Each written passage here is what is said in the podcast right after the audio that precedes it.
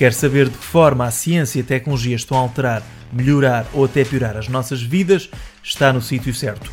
Hoje temos um episódio especial sobre a pandemia em 2021 e connosco temos Manuel Carmo Gomes, um dos maiores especialistas e epidemiologistas portugueses. Bem-vindos ao podcast do Dinheiro Vivo, Made in Tech. Can you believe it? Can you realize that we, that all of us, have actually begun the exploration of another world? Olá, eu sou o João Tomé e neste 34 episódio, um episódio especial do Made in Tech de 11 de janeiro, peço desculpa, de 11 de julho, aí sim sim, 2021, aprofundamos um dos temas das últimas décadas, a pandemia. Portugal está agora numa fase de aumento de casos, uma fase preocupante, mas já com a vacinação em dia, portanto, com uma vacinação cada vez mais crescente. E para analisar este tema, vamos falar desde já com o Manuel Carmo Gomes. Ele é um especialista na área, epidemiologista, muito conhecido desde há muito tempo, desde que a pandemia começou, pelo menos, que tornou-se uma presença regular. E vamos falar com ele desde já sobre vários temas diferentes. Vamos falar sobre a eficácia da vacina e depois também o que esperar do outono e inverno.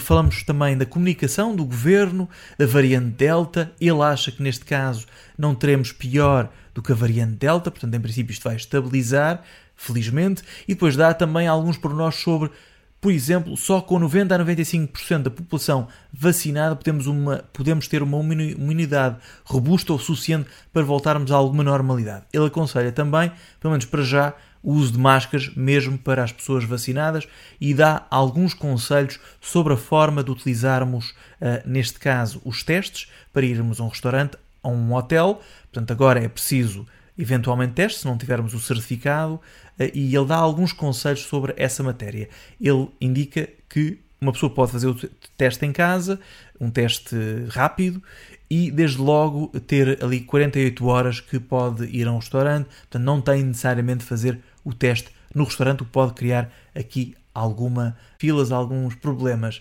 Mas desde já a conversa é longa, mas eu diria que aborda os vários temas que são mais importantes nesta fase e também a aprendizagem que tivemos ao longo deste mais de ano e meio de pandemia sobre o Manuel Carmo Gomes. Ele é professor e investigador do Departamento de Biologia Vegetal da Faculdade de Ciências da Universidade de Lisboa, é membro da Comissão Técnica de Vacinação e também está noutras comissões e, eh, além de ter um PhD em Biologia, um mestrado em Probabilidades de Estatística, tem uma série de especializações nesta área, eh, é um verdadeiro especialista desde 1995 eh, na epidemiologia de doenças transmissíveis. Quero deixar ainda uma nota que não falámos com pormenor aqui nesta conversa, que ainda assim foi longa, tem a ver com, por exemplo, o facto de ainda esta semana no Reino Unido estar-se a planear que as crianças que, eh, com mais de 12 anos, que eh, têm a dupla vacinação, que têm, têm a vacinação completa, não terão de fazer, em princípio, o isolamento profilático. Portanto, poderá ser aqui uma favorável a não fechar escolas inteiras se as crianças já estiverem a vacinação. Há uma nota que a vacina Pfizer neste momento já está aprovada para crianças com mais de 12 anos e começa agora em alguns países a ser hum, como hipótese as crianças hum, acima dos 12 anos serem também vacinadas e não apenas adolescentes acima dos 18. Portanto, há aqui novas medidas que vão tornar a forma como lidamos também com a pandemia, mesmo nas pessoas mais novas que são as que estão a ser uh, mais infectadas nesta altura, uh, pode também ser diferente. E o Manuel Carmo Gomes, falámos com ele um pouco depois sobre isto, ele acha que de facto podemos ver situações no futuro em que crianças com mais de 12 anos com a dupla vacinação, de facto também não precisam de fazer esse, esse isolamento. Devem ter algumas precauções, por exemplo, máscara pode ser sempre uma coisa que podem utilizar, ainda assim, eh, este isolamento profilático que perturba, por exemplo, os estudos, pode não ser uma necessidade no futuro próximo que se aproxima. E pronto, sem mais demora, segue então a conversa com o Manuel Carmo Gomes. Desde logo, Obrigado, professor Manuel Gomes, por, por ter aceito o nosso convite uh, aqui de participar no nosso podcast. Uh, o nosso podcast é sobre ciência e tecnologia e de vez em quando, durante a pandemia, temos tido estas conversas com especialistas nesta área de epidemiologia, uh, em torno do vírus, para também analisar um bocadinho aquilo que se está a passar. E eu acho que esta altura de verão é bastante diferente daquilo que tivemos há um ano, estávamos numa situação descendente Portanto, há aqui uma variação diferente uh, que eu acho interessante também tentar analisar. Uh, também temos as vacinas, há este novo elemento. Uh, seria interessante tentar analisar consigo. E por isso, se calhar, pergunto-lhe qual é a avaliação que faz do momento em que estamos agora. Entre este lado das vacinas, já estarem cada vez mais presentes, e também já se notou a sua utilidade, mas também o crescimento de casos, é? e a variante Delta, claro.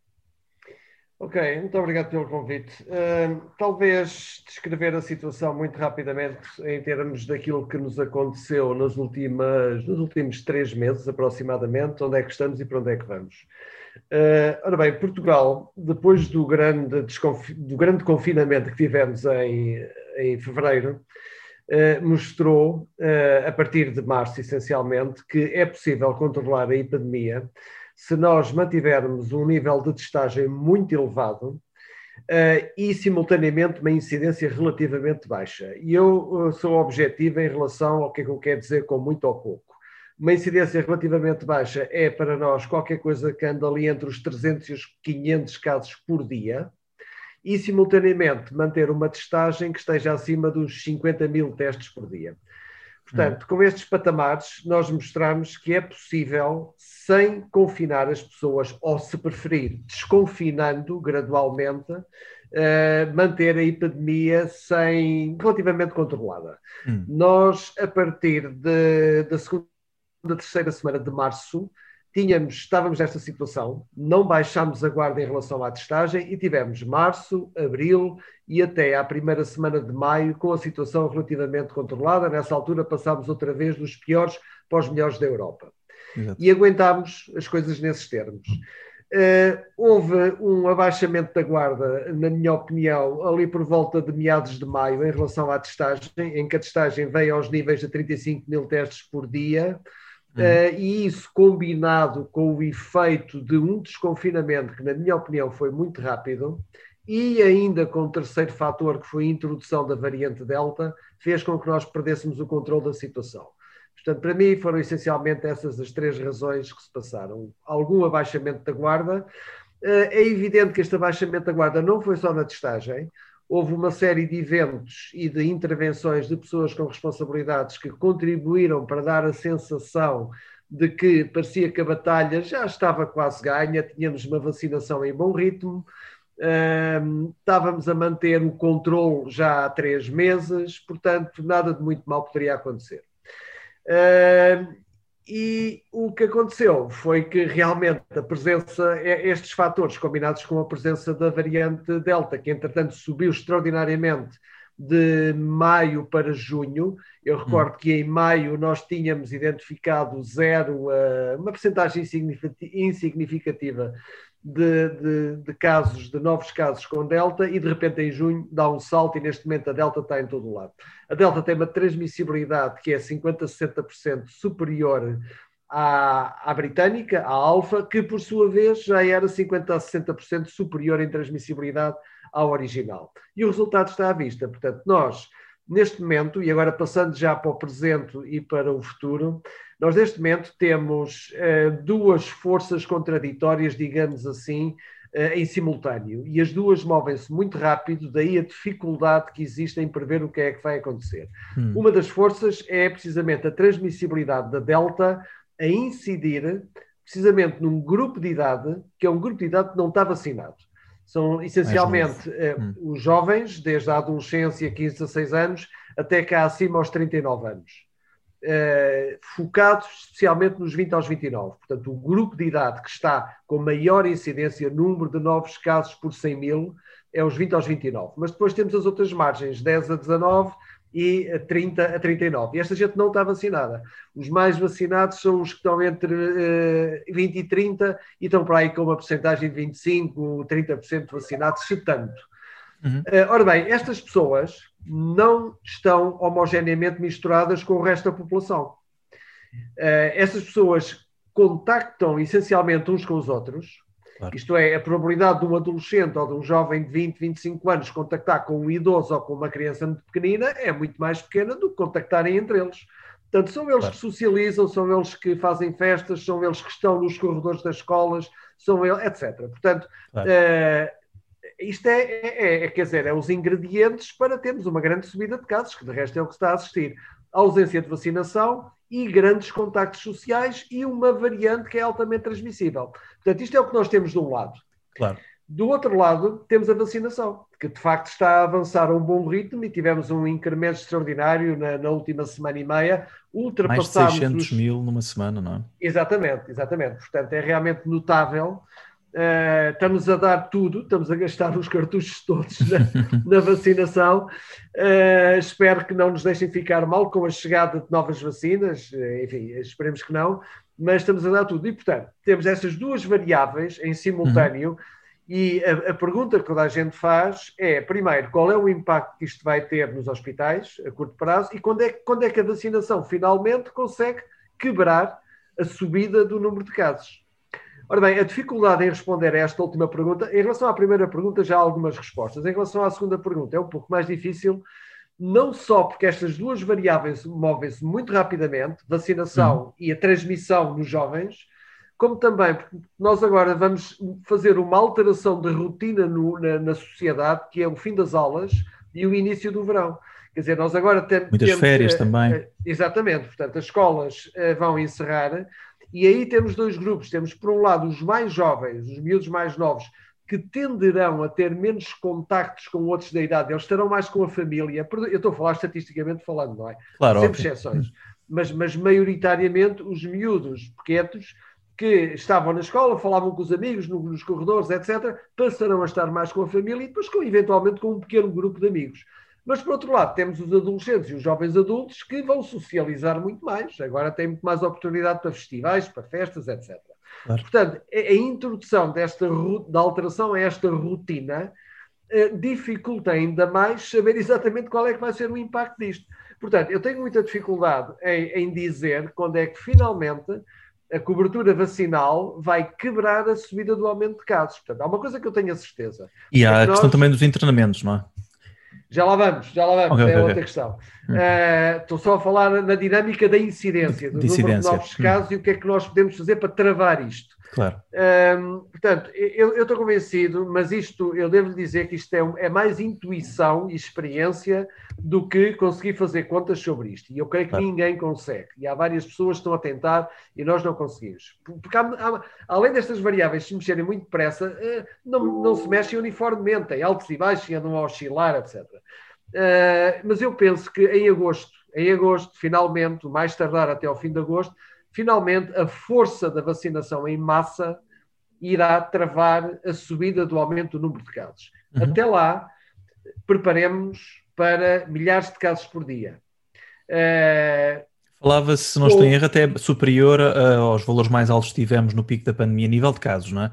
Uh, Falou-se mais de 4 mil, eventualmente, claro que é difícil. Ah, mais de 4 mil, sim, mas recordo que nós chegámos a ultrapassar os 12 mil. Nós, Exato, em janeiro, mais de 12 ultrapassámos os 12 mil se, eh, eu não sei, eu, eu, penso que nós não chegaremos tão alto, mas se me disserem que estão a prever 5, 6 mil, 7 mil por dia, eu não me admiraria muito. Nós, neste momento, estamos com um RT muito alto em todo o país, uh, exceto talvez os Açores. Uh, mas no continente o RT está muito alto. Eu não me recordo de ver o RT em todas as regiões tão alto durante tanto tempo seguido. Uhum. Estamos com RTs da ordem de 1,2, no norte estamos com um RT da zona de 1,3, isto é elevadíssimo. Isto globalmente faz, a nível nacional, que nós possa, esperemos duplicar os casos, os novos casos, uhum. em questão de em menos de 15 dias. Uh, por acaso o RT a nível nacional agora baixou um bocadinho, portanto, ligeiramente, digamos, sim. Hoje. baixou ligeiramente. Portanto, vá lá 16 dias, 16 em 16 dias, mas repare que isto é imenso, quer dizer, isto significa que se nós agora estamos com uma média de 2.500 casos por dia, ou coisa que valha, daqui a, a 15 dias estamos com 5 mil casos por dia. Isto, Na verdade, tivemos já 3 dias de mais 3 mil seguidos, não? É? já não acontecia há algum tempo desde certo, fevereiro. Mas, mas, mas, temos que olhar às médias, ok? Porque claro. repare, é, 7 dias, nós, não é? Exatamente, exatamente. Porque, repare, é de esperar que ao domingo e à segunda e à terça Baixo, eh, claro. tínhamos menos do que devíamos. E depois à quarta e quinta apanhamos um susto. Mas é para, para ajustar contas. A quarta e a Exato. quinta ajustam a Exato. conta- as contas com a segunda e a terça. Portanto, eh, ainda em relação à epidemia e à situação, vamos continuar a subir, vamos aos milhares de casos por dia e esperemos que a vacinação consiga finalmente quebrar isto em agosto, mais tardar.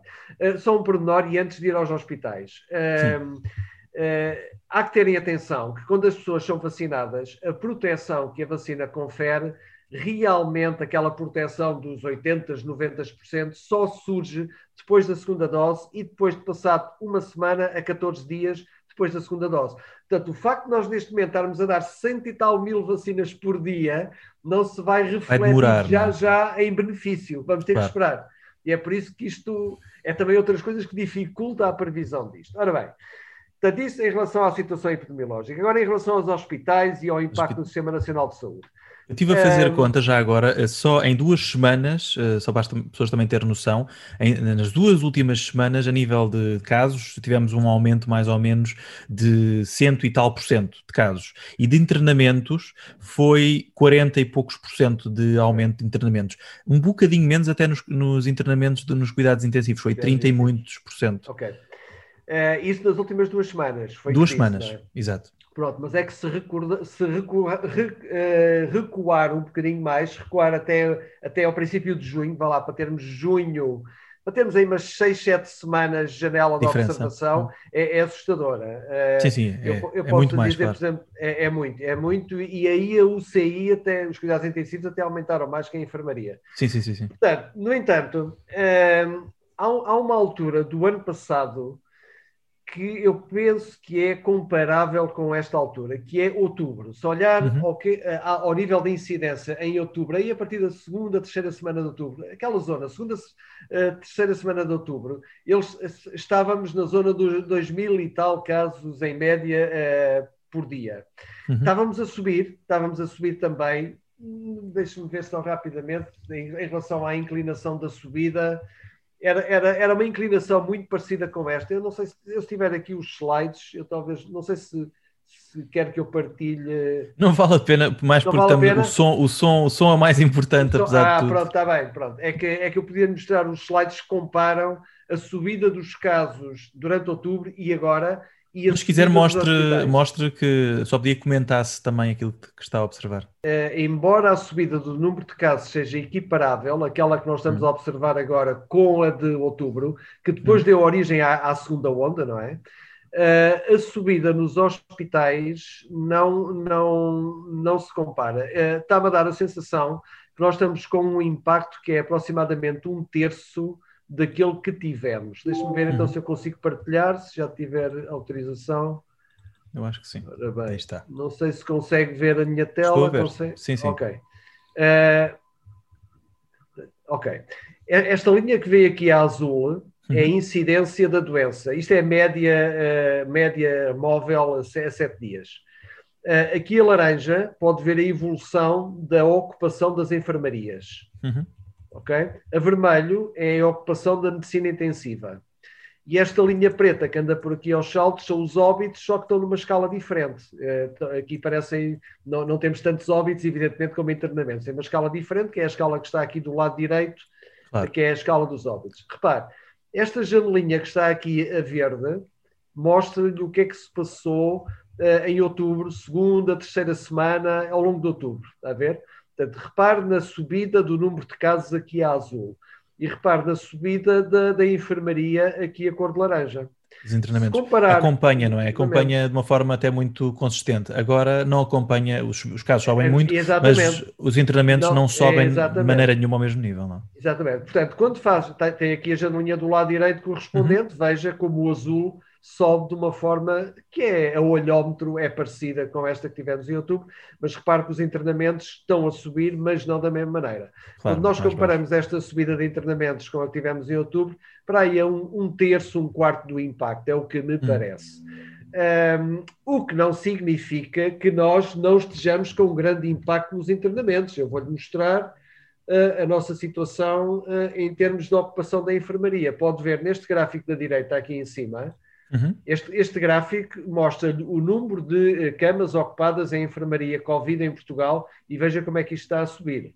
Portanto, existe impacto. Sim, só, só e aí a variação que tem relativa ao início de junho, não é? Uma variação de 96% mais pessoas internadas e 123% de pessoas Exatamente. nos cuidados intensivos. Isto só entre 1 de junho e 1 de julho, que foi 4 semanas, portanto, um Exato. mês, o mês todo de junho, 96% em enfermaria, 123% em cuidados intensivos. Portanto, o impacto existe. Não se pode dizer que não existe impacto. Eh, quando vamos aos óbitos, também não se compara com outubro. Nós claro. em outubro estávamos com 20 a 25 óbitos por dia, Neste momento estamos com uma média de 4. Hoje, hoje subiu um bocadinho. Eh, mas Sim, nos últimos três dias eh, tem subido. Uh, tivemos 8, tivemos 9 e agora 7, portanto estamos portanto, a, subir claramente. Está, estamos a Sim. subir. Não se compara com o que nós tínhamos nessa altura. Claro, Muito claro. rapidamente, e só para terminar, veja uh, os cuidados intensivos. Portanto, os cuidados intensivos global em Portugal. Pode ver aqui esta subida do lado direito, estas cores são idades diferentes, e aqui pode ver quem são as idades que estão a aumentar nos cuidados intensivos. Portanto, nós estamos a ter impacto. Vou, vou aqui parar esta, esta partilha. Uh, pronto. Uh, portanto, nós estamos a ter impacto, só que realmente não é o impacto que nós tivemos uh, em outubro. Portanto, claro. dir-se-ia que nós poderíamos tolerar uma subida mais alta do, do número de casos eu acho que nós, eu, eu, eu, quer dizer, eu concordo que sim, que podemos, podemos ir aos 5, 6 mil casos, não sei por dia, sem ter o mesmo impacto. Mas agora, a Covid não é só mortes e hospitais, quer dizer, a Covid é também muito absentismo. Uhum.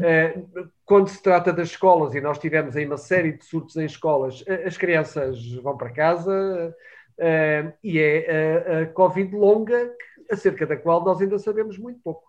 Sim, tem havido estudos no Reino Unido bastante preocupantes sobre os efeitos, até em pessoas mais novas, não é? Até, até a nível de efeitos que aparentemente não teriam nada a ver com Covid diretamente, mas nota-se, e há estudos que o indicam, há uma ligação direta em efeitos graves de saúde que são, terão sido mesmo provocados pela Covid, mesmo pessoas que tiveram ligeiros, coisas, sintomas ligeiros. Absolutamente, isso é muito importante. Uma das coisas que os americanos mostraram é que a, a, sintomatologia, a gravidade da doença, não é um bom preditor de ter, de ter uh, long Covid ou não.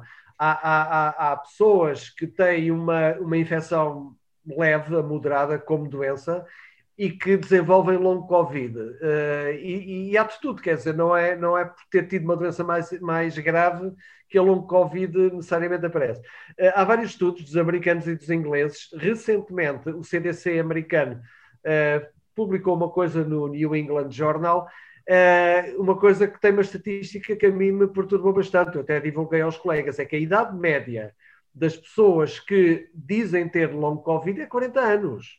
Ora, 40 anos, quer dizer, 40 anos quer dizer que há uma grande parte de jovens de 30 a 40 e de 20 a 30 que diz ter uh, sintomatologia prolongada. Existem estimativas de que quanto qual é a percentagem de pessoas infectadas com algum tipo de sintomas, mesmo ligeiro, que acaba por desenvolver uh, long Covid? Existe alguma previsão nesse sentido? Varia muito com a idade e, isso é uma, de, é uma das coisas em que nós estamos a trabalhar nesta altura. Eu tenho estimativas que vão desde 2% até 20%. Estamos a tentar ver se uhum. conseguimos coordenar essa informação. Uh, já se percebeu que é diferente para diferentes idades, mas a forma como é diferente entre idades não é necessariamente a mesma nos Estados, nos Estados Unidos, em Israel e, na, e em Inglaterra. Estamos a, a ver se conseguimos coordenar ideias, ordenar nossa própria, as nossas próprias ideias acerca disso com base na informação de, de, desses países. O Reino Unido tem umas estatísticas muito perturbadoras. Eles têm uma plataforma em que as pessoas vão, por sua iniciativa, uhum. uh, declarar se têm sintomas ou não. Este tipo de informação é sempre, tem sempre muitos enviesamentos, muitos fatores de confundimento, porque, evidentemente, são as pessoas que estão mais preocupadas e que têm mais preocupações de saúde que se chegam à frente e pisam isto. Mas, de qualquer maneira, é. eles fizeram um levantamento da, das pessoas que fizeram, preencheram esses questionários, e aí um milhão de britânicos uh, que tiveram, que dizem que declaram que têm sintomatologia prolongada da Covid, um terço declara que tem há mais de um ano. Isto são pessoas que contraíram Covid em março, abril, na primeira onda do Reino Unido. Hum. E uh, desse um milhão de britânicos, 67% disseram que a Covid interfere nas suas atividades do dia a dia, de alguma maneira. Ou, portanto, dificuldade de concentrar, ou falta de ar, ou dor de cabeça, ou enfim, é uma lista enorme de sintomas. Aliás, um dos problemas com a Covid longa é que é mais fácil dizer, é, talvez seja mais fácil dizer o que, o que é que o que é que não é sintomas de Covid longa do que é que é, porque a panóplia de sintomas é tão diferente, vai desde problemas renais, problemas cardíacos, problemas pulmonares, problemas neurológicos, problemas difíceis de definir, como aquela coisa da uh, foggy mind, em que a pessoa diz que não se consegue concentrar. Quer dizer, é uma panóplia tremenda. Portanto, uh, nós preparemos depois de passar esta fase aguda mais da doença, não é? Eventualmente, quando finalmente nós controlarmos isto, nós vamos controlar isto, é, é uma questão de meses, de poucos meses. Uhum mas preparemos para o impacto que a longo Covid poderá vir a ter no nosso Sistema Nacional de Saúde, que é uma coisa que nós ainda não, ainda, ainda nem tivemos tempo para começar a pensar nisso a sério. Tem-se falado pouco dizer... no long Covid em Portugal, por acaso, mesmo a nível de notícias, não é uma coisa muito frequente de se falar, nem casos, nem pessoas. Eu tive exemplos concretos, mas eles existem, não é? Absolutamente, absolutamente. Existem uh, informações pontuais, relatos pontuais, que eu saiba, não há ainda um levantamento sistemático disso. Hum. Uh, mas, por exemplo, eu, eu, eu tenho, enfim, nas, nas, comissões em questão, há vários clínicos que dizem que falam dos seus doentes, que tiver, foram doentes há não sei quanto tempo atrás hum. e ainda vão à sua consulta por causa da, do prolongamento dos sintomas. Uh, portanto, mesmo que a longo Covid surja de forma duradoura em uma porcentagem pequena de pessoas, vamos dizer 5% globalmente, é um número enfim, comedido, otimista. Eh, é evidente que se nós neste momento já temos 900 mil portugueses que foram infectados, que nós saibamos. Se nós amplificarmos estes 900 mil com os dados do inquérito serológico do Instituto Ricardo Jorge, que sugere que o número verdadeiro de infectados é muito superior a esses Mais do dobro, mil, não é? Eh, no, no primeiro inquérito serológico era cinco vezes mais. Uou. Hum. Cinco vezes mais. Uh, depois, no segundo inquérito serológico, era cerca de 1,7 vezes mais. Portanto, nós okay. melhorámos muito no diagnóstico. Claro. Desde, desde, o início até aqui, uh, as pessoas também ficaram mais alerta e, e houve muito mais testagem, etc. Claro. Uh, mas se nós dissermos que, em média, houve mais, vá lá, um número três vezes mais infecções do que aquelas que nós realmente temos registadas, é nós gente, temos claro. 3 milhões de portugueses que claro. terão sido infectados. Ah. E, portanto, é um número Há aqui uma questão que eu acho muito interessante. Tem-se falado muito, até por dados recentes do Reino Unido, eh, deste levantamento de restrições. Uh, mesmo em Portugal está a circular muito isso, até o o Presidente da República já falou nisso, temos de nos habituar a viver com Covid. E, e há quem pessoas comuns que muitas vezes dizem se calhar é melhor eu ter agora Covid do que, do que andar aqui nesta espera. Portanto, ter Covid se calhar não é assim tão mau. Aquela questão da imunidade falava-se muito, mas estas novas informações sobre long Covid, sobre estes problemas podem surgir. Eu acho também se calhar não devem manter as pessoas assim tão tranquilas sobre epá, eu vou ter de qualquer forma, portanto, deixa-me ter à vontade, não é? Eu acho que sim, eu acho que esse tipo de raciocínio é, é, é, perigoso e seria, eu diria que seria aceitável se não houvesse vacinas. Portanto, uhum. eu acho que a prioridade deve ser, deixa-me deixa é vacinar. Estar uh, completamente já com, com a proteção. Acho eu acho, que, eu acho que essa é que deve ser a aposta. Uh, e, e, não há razão para que não, não, não, não nos vacinemos, porque Portugal adquiriu, uh, ainda não temos todas, mas adquirimos mais vacinas do que a população. Portanto, claro, não há claro. razão para Portanto, É uma questão de tempo agora também. Há aqui uma questão que eu acho muito interessante, que é Israel. Israel foi dos países que mais abriu, viu-se festa, viu-se fotos de festas ainda há uns meses, uh, voltar ao normal de, em Israel, deixaram de usar as máscaras. Curiosamente, agora recentemente, por causa da variante Delta, o governo israelita pediu que se começasse outra vez a usar máscaras em espaços interiores, uh, porque estudos recentes em Israel, inclusive, falam na variante Delta como só por protege até 60% da transmissão, por exemplo, e 80% acho que andava por aí do ponto de vista da doença grave. Ou seja, é uma proteção mais reduzida e, portanto, volta-se aqui um bocadinho às máscaras, não é? Mesmo para vacinados. É, é, exatamente, é, exatamente. Existem várias evidências de estudos que já foram feitos que a proteção contra a Delta é um pouco inferior à, à proteção contra a Alfa. Embora, eh, mas isto eh, na proteção contra a infecção, e neste caso seria eventualmente reinfecção ou infecção, mas não contra a doença grave. Contra a hum. doença hum. grave, a proteção que as vacinas conferem continua a ser muito alta. E Acima de 80, imuno... não é? 90%. Se estivermos uhum. a falar de, de, doença muito grave, a doença que hospitaliza e eventualmente leva para os cuidados intensivos, estamos a falar da zona dos 90%. E óbitos, okay. evidentemente. Uhum. Uh, portanto, aí continuamos relativamente descansados. Agora, contra a infecção sem sintomas ou com sintomas leves, uh, a Delta é pior. A Delta tem maior probabilidade de infectar, mesmo para quem já está completamente vacinado. Daí essa precaução uh, que os israelitas estão a ter e que nós. Uh, mas aqui, deixe-me fazer uma nota de rodapé. Eu acho que foi extremamente precipitado estarem a dizer às pessoas, estarem, estarem a dizer que já podiam não usar máscara em espaços fechados, já está tudo bem. Mesmo nos Estados Unidos houve isso, os Estados Unidos houve essa também, essa liberdade e agora já se fala para espaços interiores também pode haver mudanças, especialmente em certas cidades. A Delta está a subir nos Estados Unidos está, e bastante, vai, vai acabar por dominar os Estados Unidos. Portanto, a Delta traz-nos esse problema. Uh, nós, felizmente, continuamos uh, a ver uma boa proteção, mesmo contra a Delta, uh, da, da, vacinação para uhum. casos graves de, de, doença. E eu penso que isso vai se manter, isso, isso é apenas uma questão lógica de funcionamento do sistema imunitário. Não sei se temos tempo para isso, mas quiser... Temos, temos perfeitamente, sim, sim. Ora bem, nós quando falamos de proteção, a proteção não é sim ou não. A proteção é, há todo um contínuo de proteção. Num extremo, temos a proteção contra a doença muito grave e, e morte, e no outro extremo temos proteção contra apanhar a infecção e até estar assintomático, mas transportar o vírus. São dois extremos e depois há todo um contínuo pelo meio. Claro. Uh, as vacinas são muito boas a proteger contra o primeiro extremo, que é a doença muito grave e morte. São médias fracas para proteger contra infecção e transportar o vírus sem sintomas. Transmitirmos um, a outros, não é? Esta transmissão. E, e transmitirmos a outros. E isso tem a ver, essencialmente, com a diferença que há entre uh, o sistema, a, a, proteção dita humoral, que são os anticorpos que segura, circulam no sangue, hum. e a proteção celular, que são as células de memória. Hum. Células T, os linfócitos B.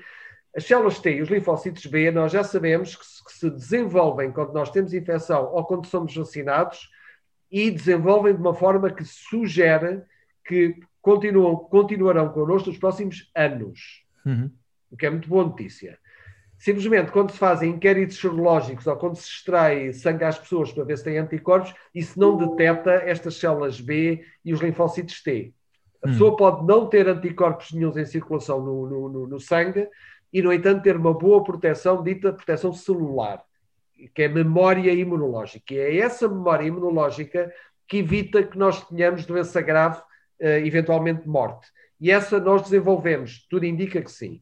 Essa memória imunológica reconhece o vírus como um todo, reconhece vários aspectos do vírus, portanto, uhum. mesmo que o vírus tenha mutações aqui, ali, acolá, nomeadamente no sítio que ele necessita para se ligar às nossas células, a memória, a, a resposta, a memória celular reconhece o vírus. Hum. E é por isso que nós continuamos a ter proteção muito elevada contra a doença grave e morte, mesmo com a Delta e com a da África do Sul e com a do Brasil. Portanto, quem, re... Agora, quem é reinfetado tem aí essa pequena vantagem também, não é?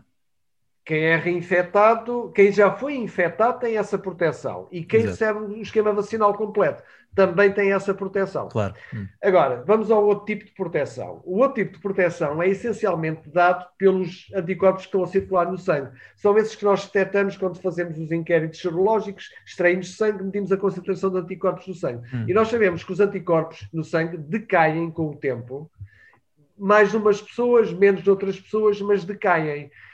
E quando a pessoa tem uma, uma concentração de anticorpos relativamente baixa, não consegue evitar infecção leve, tal infecção assintomática. Hum. Isto porquê? Porque o vírus, estes vírus respiratórios entram pelas fossas nasais essencialmente, ou então a gente com a mão leva a mão aos olhos ou à boca e ficamos infectados. E eles começam-se a multiplicar. É, aquilo, é o processo de virémia, é a multiplicação do vírus a partir do momento em que ele entra em nós. Se nós tivermos uma concentração de anticorpos elevada, hum. os anticorpos travam a virémia travam a virémia e, portanto, a pessoa não se multiplica. Não, é? multiplicar, não se hum. multiplica. Portanto, a pessoa fica com uma carga viral muito pequenina, em geral não tem sintomas e também tem uma capacidade de transmitir que é zero ou muito, muito pouca. Uhum. Se os anticorpos estiverem muito altos. Mas se os anticorpos estiverem baixinhos, o vírus tem muita oportunidade de se multiplicar. Começa por se multiplicar no trato respiratório superior e nós ficamos com carga viral e começamos a ter sintomas, dores de cabeça, febre, etc. Mas se nós tivermos, e transmitimos, e transmitimos, mas se nós tivermos memória imunológica, as células T, os linfócitos B, eles Que levam as vacinas ao- dão aí também, não é? as vacinas ou uma infecção anterior, Exato. o vírus, não obstante o vírus infectar o nosso trato respiratório superior e dar-nos até sintomas, quando ele começa a, a deslocar-se para os órgãos inferiores, os órgãos internos e o trato respiratório inferior, nomeadamente brônquios e pulmões, dá tempo, ele leva tempo a fazer isso e dá tempo a que o sistema eh, de proteção celular já esteja acordado e já esteja a fabricar anticorpos específicos para o Uhum. vírus. Portanto, o vírus não tem tempo de criar doença grave, porque a nossa resposta imunológica, a tal celular, responde. Daí que nós tenhamos proteção muito boa contra a doença grave, mas não muito boa contra a infecção leve, eventualmente assintomática e transmissão. ok? Claro. Portanto, eh, portanto, existe uma relação entre eh, o, o, o que é que as vacinas protegem eh, e, e, e, este- e a, a história natural do vírus dentro de nós. Dentro de cada pessoa, não é? Há dentro toda uma série de, há uma, Exato. toda uma série de proteções, algumas até genéticas, fala-se, não é? Que não se sabe ainda muito bem como é que eh, Ah, pronto, atuam. isso é, eh, isso são, mas é mais difícil, variações, isso é meio heterogeneidade. Há quem diga quem tem, eh, que tem a ver também com. Há, há evidência de quem tem, salvo erro, o, os- aquele grupo sanguíneo O ou O menos Uhum. está, já não lembro se é mais protegido, se é menos protegido. Há essas Há pequenas nuances. variações, Há mas pequenas chegou a falar das variações. vacinas de BCGE de há uns anos, países que tinham essas vacinas. Sim, Chegou-se a não falar há, nisso. Não há certeza. Não há certezas. O- tenho aqui uma dúvida muito concreta. ah, do ponto de vista geral, mesmo Espanha, que libertou esta questão da- das máscaras, o mais seguro é as pessoas, acima de tudo, protegerem-se, independentemente de estarem mais confinadas ou menos confinadas, quando estão com outras pessoas, protegerem-se o máximo possível e as máscaras aí ah, são este- estas situações mais importantes. As refeições, que as pessoas tiram a máscara e comunicam umas com as outras, também pode ser outra questão.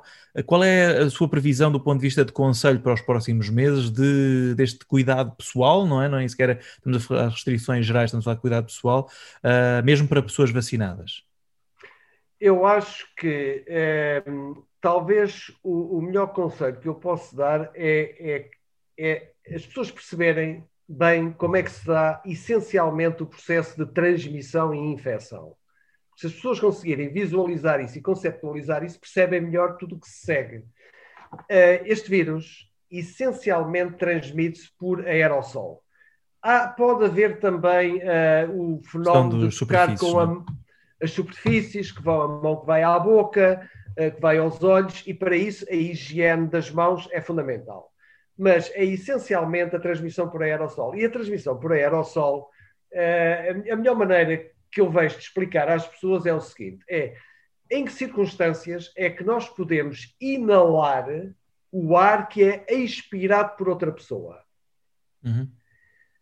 Eh, e para responder a esta pergunta. De forma mais direta, temos- não é? Um, Sendo que os espaços fechados onde o ar não circula são sempre mais perigosos, mas Exatamente, exatamente. Se nós temos uma pessoa que está infectada e está num espaço fechado, o simples facto da pessoa estar ali a respirar, e isso está comprovado, a documentação disso já, já há bastante tempo, há várias experiências que se fizeram, o simples facto do infectado estar numa sala a respirar, nem é preciso falar, Uhum. a respirar, faz com que ele, a, a- respiração, a expiração que ele emite, forma uma nuvem de vapor de água e de partículas invisíveis que vai aumentando gradualmente à medida que o tempo passa. E essa nuvem fica em suspensão horas e não se desloca a menos que haja arejamento.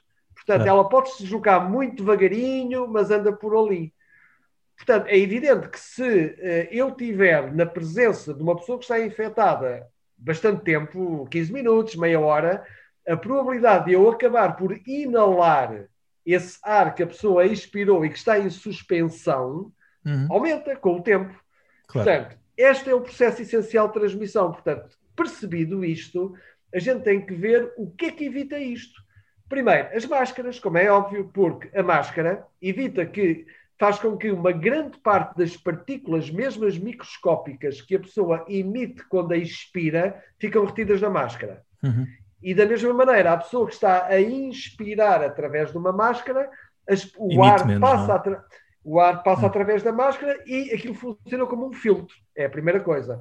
Para ser coisa, infectado é, é, tem também a ver com a quantidade de partículas de alguém infectado que, verdade, que consumimos, verdade. entre aspas. Eh, ou seja, num, daí o tempo, se estivermos num espaço fechado, que o ar não circula e estejamos muito tempo, vamos inalar mais partículas, logo a possibilidade Exatamente. de infectar é maior. Tem a ver Exatamente. com esse tempo também. Exatamente. Hum. Muito importante. Em todas as doenças infecciosas, a dose é sempre importante porque pequenas doses o nosso sistema imunitário consegue dar conta delas. Nós somos todos os dias infectados por tudo e mais alguma coisa. As pessoas é que nem têm consciência disso. Só que são doses, são coisas tão pequeninas, doses tão pequenas, que o nosso sistema imunitário.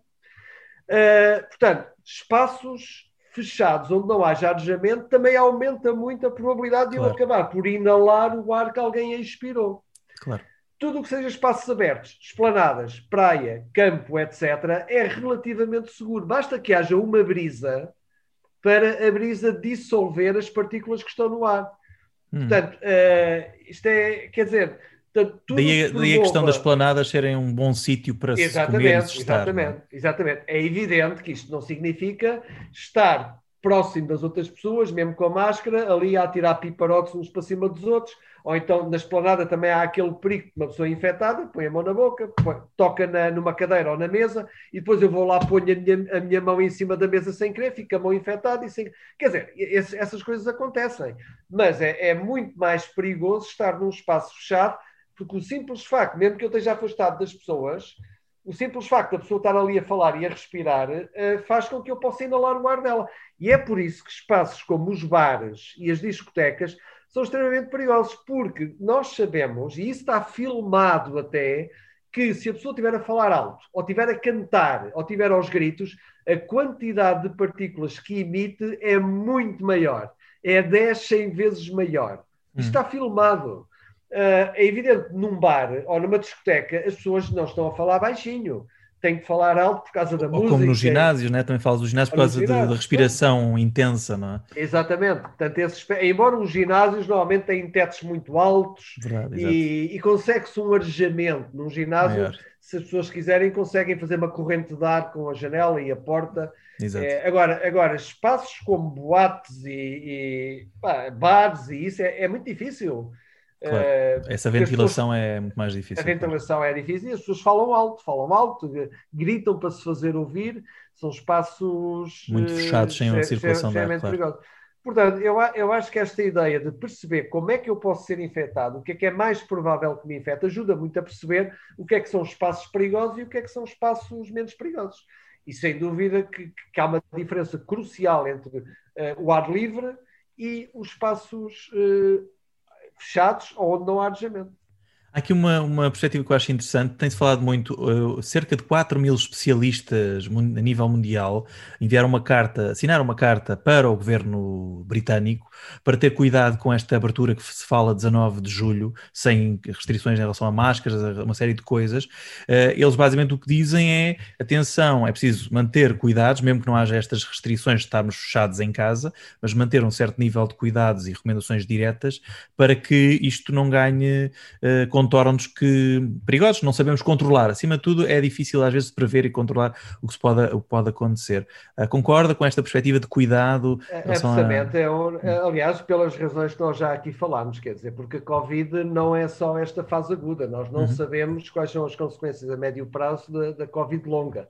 E uh, as simulações que, que os ingleses têm, eles próprios têm, fez com que são de tal forma assustadoras, eh, com esta delta a incidir no, nos jovens que ainda não estão vacinados, eles também ainda não conseguiram vacinar os jovens, eh, eles têm estimativas de, da ordem dos 100 mil casos por dia, que é superior àquilo que eles já alguma vez tiveram, mesmo Antes, quando foi a grande onda deles. 100 mil casos por dia durante dias seguidos. E há eh, registros de aumentos muito grandes de internamentos agora nesta última Sim. semana, tem subido imenso de internamentos, também já preocupante. Eles estão a subir, o número de casos está a subir. Eh, esta decisão do governo britânico, eu confesso que, que me quando nós pensamos bem, eles, eles tentaram fazer uma experiência dessas, uh, na altura não pandemia, assumiram, não agora assumiram. Hum. Mas agora assumiram totalmente. Mas há, há, uma coisa que eu, que eu os gabo, é que eles, uh, ao contrário do que eu já ouvi aqui em Portugal, uh, e podemos ir aí, não tem problema hum. nenhum, os britânicos tiveram a coragem de dizer nós estamos dispostos a tolerar 100 mil ou mais casos por dia. Uh, pronto, ok, foram objetivos. Nós sabemos que isto pode conduzir a 100 mil ou mais casos por dia. E estamos dispostos a tolerar isso. Isto é uma decisão política, tem, é uma decisão muito política claro. que, enfim, eventualmente o governo britânico fez contas, não sei, mas deve ter feito contas. Qual é o benefício para a economia de deixar tudo em roda livre? Uh, por um lado, e por outro lado, qual é o peso que isto vai ter no NHS uh, agora e, a, e, a, e a, a médio e longo prazo. Eu não sei se as contas estão bem feitas, mas eu assumo que eles fizeram essas contas. Aparentemente eles, eles já estão a rever, por causa desta subida também de internamentos nestes últimos dias, eles já estão a rever um bocadinho esse cuidado e eles próprios admitiram a nível de governo que era essa perspectiva que eles estavam a pôr em cima da mesa como hipótese dos 100 mil, uh, era navegar em águas desconhecidas. Eles assumiam um bocadinho isso.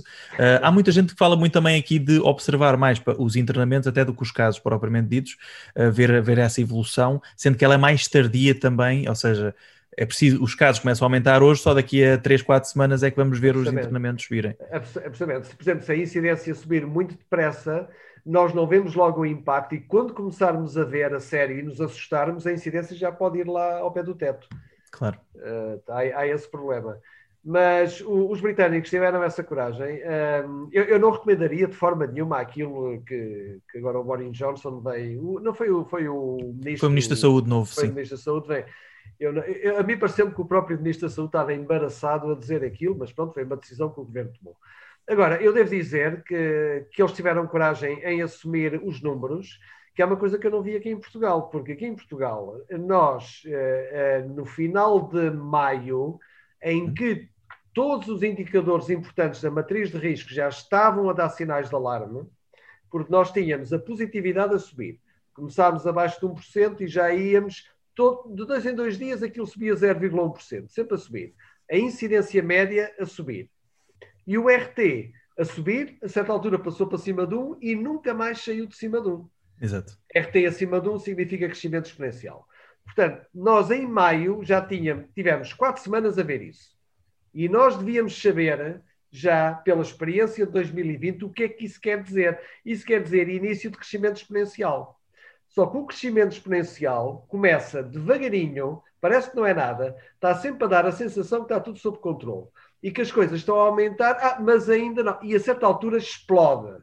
Exato. Nós assistimos a isso em 2020. Eu pus, eu por duas vezes as reuniões da Infarmed pus slides a mostrar o que era o crescimento exponencial. E eu disse: isto, este, isto que está aqui, que parece uma linha pouco inclinada, em que parece que está tudo sob controle, durou quatro semanas. E agora vejam o que é que aconteceu a seguir. E bum!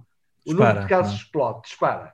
E depois os internamentos uh, também seguem um bocadinho essa tendência, embora menos agora com a vacinação, mas também exa seguem. Exatamente, exatamente. Só que quando a gente acorda, os internamentos já é imparável depois a subida nos hospitais, porque os hospitais depois refletem-se mais tarde. Pois é, o UPS. Vimos isso em janeiro também. Pois é, o UPS, é. Oh my God, exponential. Uh, mas uh, nós aqui em maio já estávamos a assistir a isso. E a matriz de risco com todas as críticas que se lhes possa fazer, a matriz de risco tinha os indicadores que mostravam isso. E, no entanto, nós chegámos a fim de maio, início de junho, e as declarações que ouvíamos era de que ah, é preciso rever a matriz de risco, ah, isto já as pessoas já não morrem, ah, isto o impacto dos hospitais já não vai ser nada significativo. Ah, a vacinação está em bom curso, portanto, quer dizer, este discurso que foi feito no fim de maio, quando a matriz de risco já estava a mostrar isto, as uhum. pessoas é que não quiseram olhar às tendências e se vissem as tendências tinham que se recordar do que aconteceu em 2020, mas não fizeram. Os discursos foi ah, isto. As coisas estão sob controle, já não pode acontecer nada muito mal. A seguir, tivemos o Sporting, depois o Sporting Braga, depois a Champions, e depois, dizer, só maus exemplos e de repente, bum, isto Coisa dispara. E as pessoas diziam que era preciso, tiveram este tempo todo responsáveis políticos e responsáveis da área da saúde, alguns, a dizer que isto, a matriz de risco está obsoleta, isto não é bem assim, como se a matriz de risco não tivesse mostrado o que é que estava a passar. Ah, está obsoleta, não sei o que, temos que rever. Ora bem, rever a matriz de risco na prática, o que é que quer dizer? Quer dizer mover as linhas vermelhas.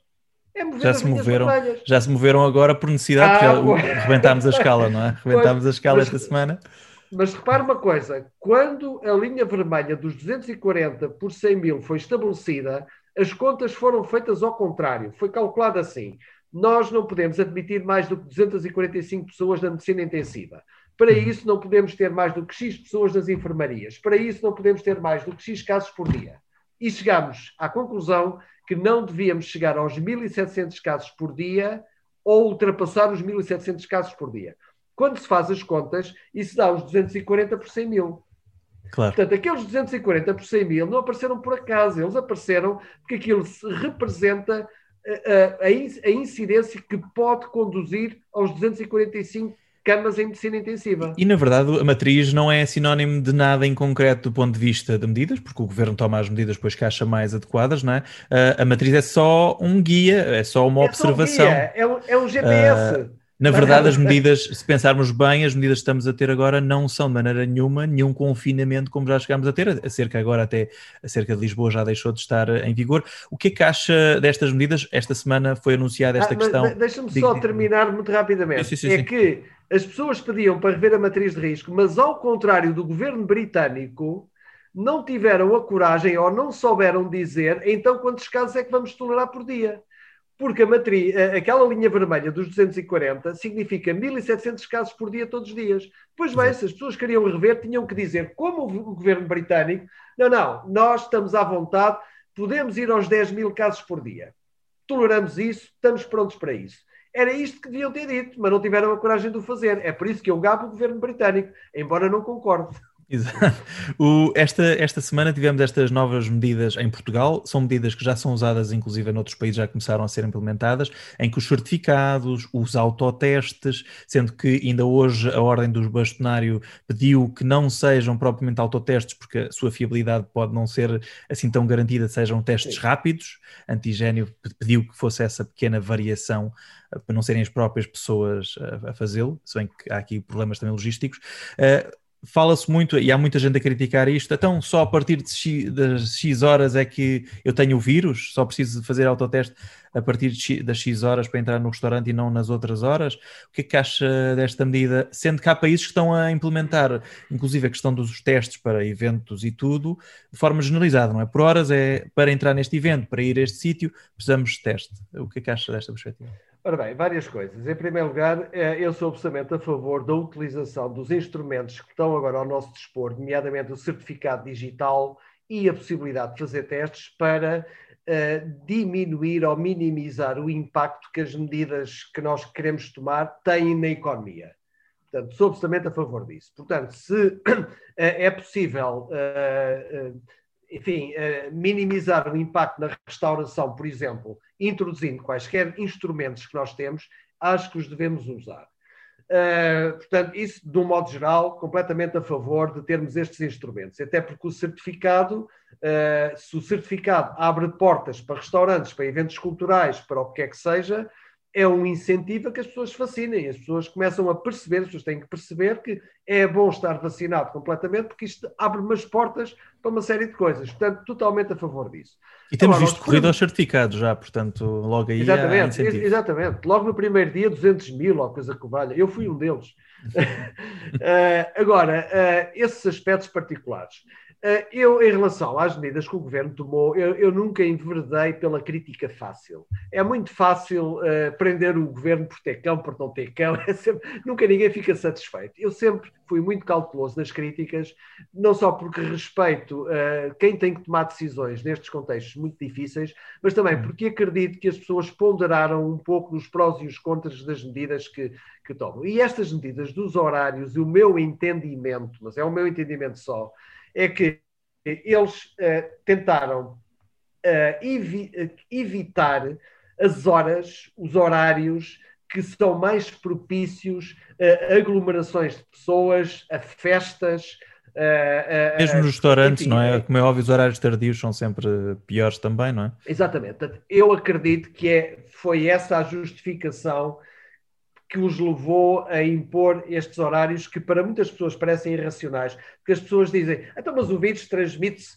uh, por exemplo, não, uh, agora o cerca Lisboa, o vírus não se transmite aos fins de semana e, transmite, e, e, e ao, perdão, uh, fazemos o cerco nos fins de semana. Não se transmite vírus, durante a semana, e, sim. E nos dias de semana. Epá, é, é evidente que o vírus transmite-se em qualquer altura. Agora, o que é facto é que fazer um cerco a Lisboa nos dias de semana tem um impacto na economia que não se compara a fazer nos fins de semana.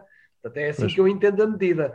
Da mesma maneira, nos restaurantes há horários a partir dos quais já se sabe que a probabilidade de se juntarem grandes jantaradas e depois convívios e depois festa e não sei o quê é maior. Portanto, é assim que eu interpreto as medidas do governo. Portanto, eu não vou pela crítica fácil. E também reconheço que qualquer medida deste, deste sentido que se, que se faça tem sempre prós e contras.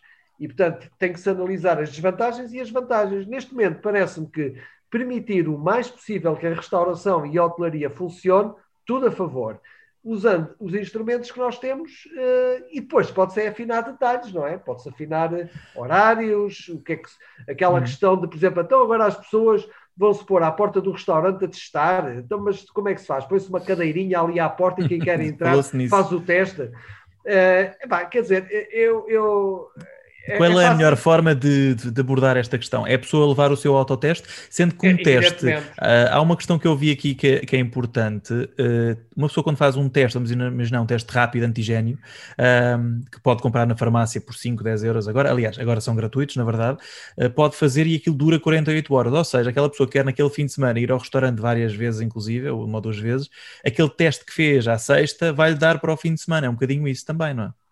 É isso também, isso facilita, não é? Eu aí estou hum. com a ordem, eu discordo em muitas coisas da ordem, mas aí estou com a ordem a dizer que deve-se evitar que seja a pessoa a fazer autoteste. Porque aquilo não é fácil, não sei se já experimentou enfiar uma zaragatua aqui no nariz. Até. Eu próprio aquilo não é fiz ainda, mas, mas é incómodo. Mas é, o próprio a fazer eh, é capaz de não fazer aquilo bem. Portanto, eu aí concordo que deve ser outra pessoa a fazer fazer, deve ser uma coisa mais, não deve ser o autoteste. Mas, hum. idealmente, o que as pessoas devem ter é o seu certificado, devíamos caminhar em direção ao certificado digital, porque isso é muito prático. Claro, já fica ali, já está disponível. O, do, do, ponto, do ponto de vista de de comunicação, tem falado muito da comunicação da pandemia nesta altura, uh, aponta-se muitas ciências. Uh, acha que uh, o ano passado havia várias conferências de imprensa, o ano passado foi mais difícil porque ainda estávamos no início da pandemia, como é óbvio, portanto, até a forma de comunicar como é que as pessoas podem apanhar, às vezes havia variações e havia diferenças. Acha que se calhar não era mal visto hoje, mesmo do ponto de vista político, de governo, de responsáveis, lembrar, fazer um, um recapitular, atenção, quais são as melhores práticas para as pessoas continuarem a fazer a sua vida, mas com este tipo de cuidados. Eu, eu tenho a sensação, olhando para as redes sociais, as pessoas criticam muitas medidas e tudo, mas esquecem-se que, na verdade, se formos ao fim de contas, é si, em si próprios que está a maior parte da responsabilidade de transmitir o vírus ou não. Acha que um recapitular a nível de comunicação mais visual, até a nível político, porque tem esta relação clara e, e põe-se nessa posição de comunicar eh, eh o, o, o, mais importante da pandemia, pode haver um trabalho mais significativo das pessoas terem os tais cuidados? É, é evidente que sim, quer dizer, é evidente que nós neste momento já sabemos muito mais do que sabíamos em 2020. E há coisas que nós já podemos dizer com uma segurança que não podíamos dizer em 2020. Eu recordo que em 2020 nós ainda discutíamos se as máscaras seriam vantajosas ou prejudiciais, e havia muitas pessoas que achavam que, pela falsa segurança que davam, eram mais perigosas do que, se, do que usá-las. Foi até abril, não é? Até depois de abril é que começou a a própria Organização Mundial de Saúde levou muito tempo a reconhecer a transmissão por aerossol. Claro. Uh, portanto. Uh, Curiosamente, havia estudos, eu lembro-me mesmo em março e abril, havia estudos já vindos da Ásia que já davam essa indicação, mas depois a nível global demorou um pouco mais de tempo. Não. Umas semanas. Uh, eu, eu, compreendo um pouco, isto é um parênteses, eu compreendo um pouco as reticências da Organização Mundial de Saúde. Novamente, eu não vou pela crítica fácil. É muito uhum. fácil criticar a Organização Mundial de Saúde. Mas, uh, repara, a Organização Mundial de Saúde, quando alerta para um determinado perigo, tem a obrigação de dizer como é que o problema se resolve. Uhum. O problema é esse.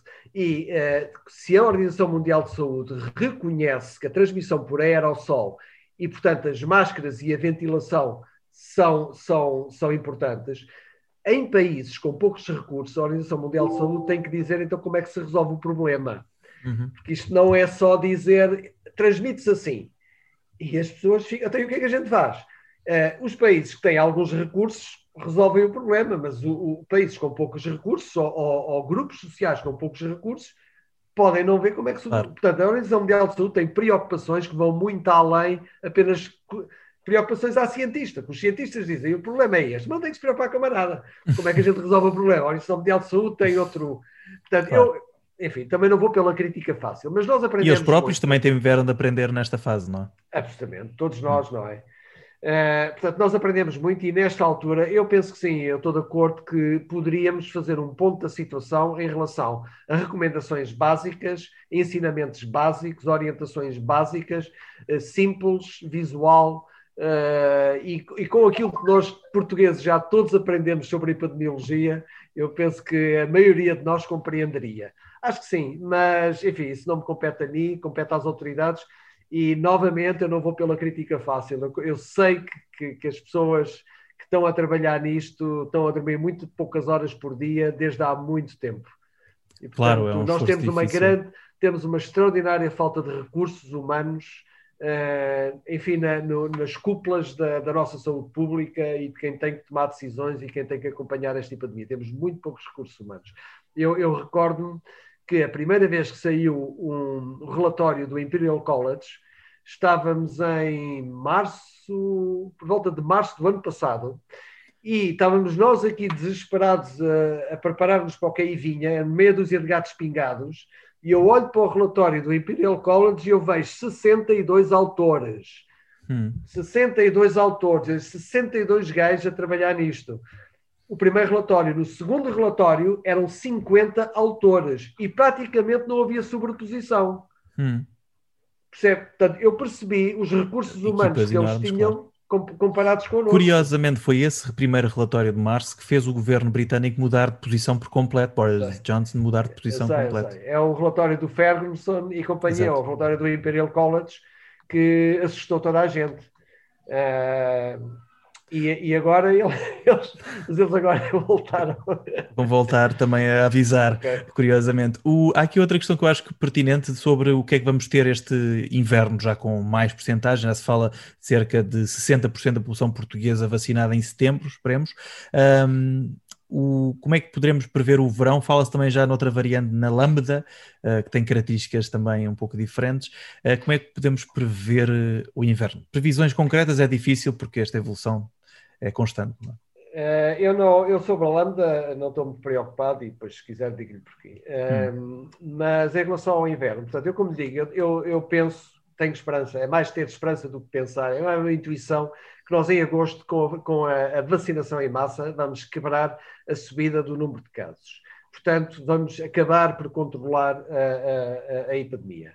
Uh, agora, vamos ter um período difícil que é o reinício das aulas em setembro, outubro. Uhum. Uh, e, portanto, quando diz inverno, já estou a pensar é no. Eu estou a pensar claro, no regresso às aulas, as pessoas voltam sim, sim. a ambientes fechados, portanto, é o outono. Uh, e aí nós vamos ter que fazer uma avaliação da situação. Uh, é impossível fazer previsões, uh, mesmo assumindo que é apenas a Delta e não uma, vari uma variante mais transmissível ainda, que eu tenho dúvidas. Eu acho que também posso explicar porquê, mas acho que isto, o vírus já está a convergir para, para o ideal do ponto de vista dele. A estabilizar. Uh, eu penso que sim. Hum. Uh, e portanto, penso que vamos ter que continuar com cuidados, nomeadamente máscaras em sala de aula a partir de certas idades. mas penso que estaremos já muito próximo de uma vida normal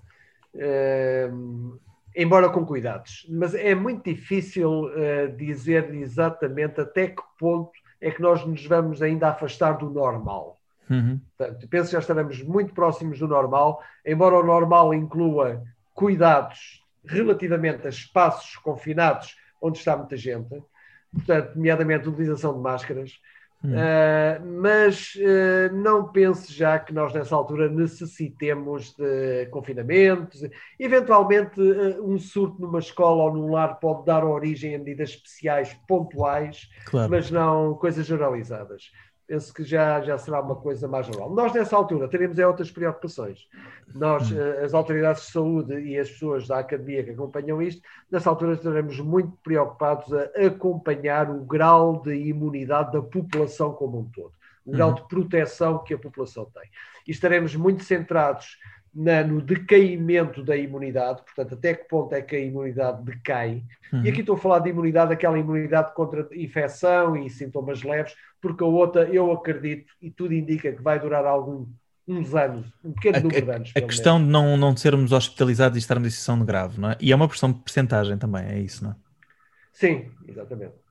Mas vamos estar preocupados com o aparecimento de novas variantes Uh, e temos uma discussão em cima da mesa que é uh, o que é que nós vamos fazer em relação à vacinação. Portanto, vamos necessitar de uma terceira dose, se sim, a quem e ao fim de quanto tempo? A Pfizer pediu esta semana, tanto nos Estados Unidos como na Europa, autorização para ter uma terceira dose, precisamente para reforço para a variante Delta, uh, que deve provavelmente ser aprovada, portanto, pode também estar aí a surgir.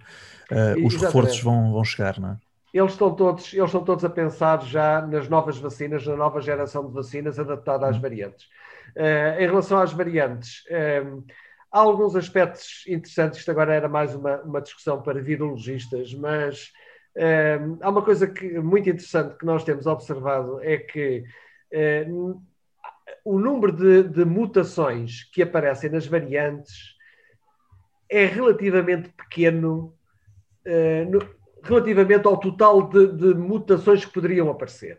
Uhum. Uh, nós identificamos um conjunto de mutações que sabemos que umas aumentam a capacidade de transmitir o vírus, outras aumentam a capacidade de invadir os anticorpos. Mas estas mutações são em número até agora limitado e são repetitivas. A que aparece na África do Sul, depois aparece nesta lambda. A que aparece uhum. na África do Sul também aparece na Indiana, na, na Delta há uma certa repetitividade das, das mutações que conferem vantagens ao vírus. Okay. Cada variante nova não tem só duas ou três, tem evidentemente uma panóplia de 15, 20, 30 mutações diferentes. Mas as que realmente interessam, aquelas que realmente nós percebemos que lhe dão vantagens e porquê, são relativamente limitadas. Ora, uh, e, e, e, e, as variantes que aparecem com estas que se repetem, estas mutações que se repetem, aparecem de forma independente. Aparece na África do Sul, depois aparece no Brasil, depois aparece não sei aonde. Hum. Não, é, não é uma continuidade, não é uma linhagem contínua. O que significa que o, que o, processo de seleção é um processo de seleção chamado convergente, isto é, eh, as, as mesmas mutações dão vantagens ao vírus em qualquer que seja o sítio em que está. Hum. Se nós tivéssemos variantes em que as mutações eram muito diferentes, completamente diferentes, isso seria assustador, porque isso hum. significava que o vírus tinha uma panóplia de, de, armas muito difícil de prever até onde é que elas poderiam ir. Agora, Sim. o facto de nós termos uh, mutações que aparecem independentemente umas das outras, mas são a mesma, uhum. dá uma certa confiança, nada de. Você não publique isto, por favor. não, eu percebo, está-me está a dizer, está-me a dizer, não é? Que é uma confiança do ponto de vista teórico, não se sabe, não é? Não há certeza. Do ponto de vista teórico, exatamente. Sugere, sugere que há é. um patamar de capacidade de se adaptar a nós do vírus que é limitado. Ele, ele tem, ele em princípio, limitado. não será muito pior do que isto. É essa a perspectiva. É, é essa que me parece. a esperança também. A esperança é o que também. me parece. Mas eu, eu, eu, precisava ter esta. Eu já ouvi, tenho tido algumas conversas com virologistas e as pessoas não, não acham que esta ideia não, não está muito errada. Mas eu gostava de ouvir opiniões diferentes, pessoas que dessem exemplos claro, concretos com experiência, não é? para ter uma, uma, uma, visão diferente disto. Uh, há outro aspecto importante. hum se nós calcularmos, há um conceito que é fundamental em doenças infecciosas, que é o conceito do R0. Não hum. sei se lhe é familiar. O R0 Tenho é o R. Pronto, o R, nós falamos do R eh, todos os dias. Da transmissibilidade, não é? O R é a transmissibilidade do vírus, este R que nós falamos no dia a dia é a transmissibilidade do vírus numa situação em que uma grande parte das populações, da população já, tá, já tem imunidade, outros estão vacinados, outros apanharam a infecção, e além disso nós uh, temos medidas de proteção, lavamos as mãos, máscaras, distanciamento, etc. O R0 é o R que o vírus tem quando ele aterra aqui pela primeira vez e ninguém tem proteções, ninguém sabe que ele está cá, as pessoas têm a vida normalíssima, Exato. ninguém tem imunidade. Esse é o R0, Exato. é a transmissibilidade máxima do vírus. Ora bem, houve duas equipes aqui em Portugal que calcularam esse R0 de forma independente. Uma foi da minha faculdade, outra foi do Instituto Ricardo Jorge. E embora utilizássemos métodos muito diferentes, estimamos o R0 do vírus à chegada aqui a Portugal com valores muito parecidos, entre 2,1 e 2,5. Uhum. Okay? Foi com base nisso que se calculou os 70% que dariam imunidade de grupo. Okay? Porque o cálculo da imunidade de grupo está muito ligado ao R0, mas isso é outro assunto. Hum. Ora bem, quando nós uh, uh, aplicamos o, a, a maior transmissibilidade da, da, da, variante alfa e depois da variante delta ao vírus original, quando multiplicamos as transmissibilidades, nós chegamos à conclusão que o R0 de, desta delta, agora, se ela o pudesse exprimir, que não pode, porque nós temos, uns estão protegidos, outros, uh, outros têm claro. imunidade, andaria à volta de 5, 6. 5 a 6. Seria uhum. um R0 de 5 a 6. Os ingleses, eu vi já um cálculo dos ingleses que aponta para 7 nós aqui estimamos à volta de 5, 6. Ora bem. Portanto, muito, muito porque... complicado, não é? Exato. Pronto, mas Felizmente já temos a... esta proteção, não é? Mas, já temos mas, esta proteção, portanto, ele não consegue exprimir este R0. Okay? Felizmente. Hum, a nível de potência, entre aspas. Exato. Ah. Mas deixa-me só, só para, para diga, acabar diga, diga, diga. Sim, sim, sim, sim. Um, uh, ora bem, nós sabemos que estes valores de R0, 5, 6, 7, 5, 6, 7, são muito típicos de agentes microbianos que se adaptaram a nós há muito tempo. Hum. Dou-lhe exemplos. Poliomielite, R0 igual a 5. Rubella, uh, R0 5, 6. A varíola, que nós, nós eliminámos há muito tempo, R0 era igual a 5. HIV, R0 à volta de 5, embora ele é muito variável, mas é à volta de 5. Isto é, há muitos agentes microbianos que estão adaptados a nós, há, desde sempre, que têm R0s nesta zona. E depois temos umas exceções, que é o sarampo, que tem um R0 altíssimo, tem um R0 que é o recordista, varia entre 12 e 18, e ali pelo meio temos a varicela, tem um R0 789 e mais uma ou duas muito infecciosas. Mas a, a, uma grande parte dos agentes infecciosos estão adaptados a nós, tem um R0 que deve ser muito semelhante a esta delta. Okay. Portanto, isto é mais uma razão para eu e outras pessoas pensarmos que talvez esta delta já seja a convergência, enfim, o melhor que este vírus consegue fazer.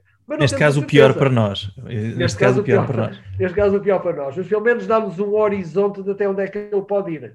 Claro. Uh, mas isto é uma discussão teórica, não é? Isto claro, é discussão, claro. Uh, Temos teórica... de ver até o que é que se vai passar. Acho que muita gente não tem noção que fala-se, ah, mas isto não é pior do que, do que outras doenças. De facto, não é. A diferença é que é nova. A verdade é que essas doenças que falámos aqui todas, quando surgiram, foram desastres completos para a humanidade, é, eliminaram um monte de gente.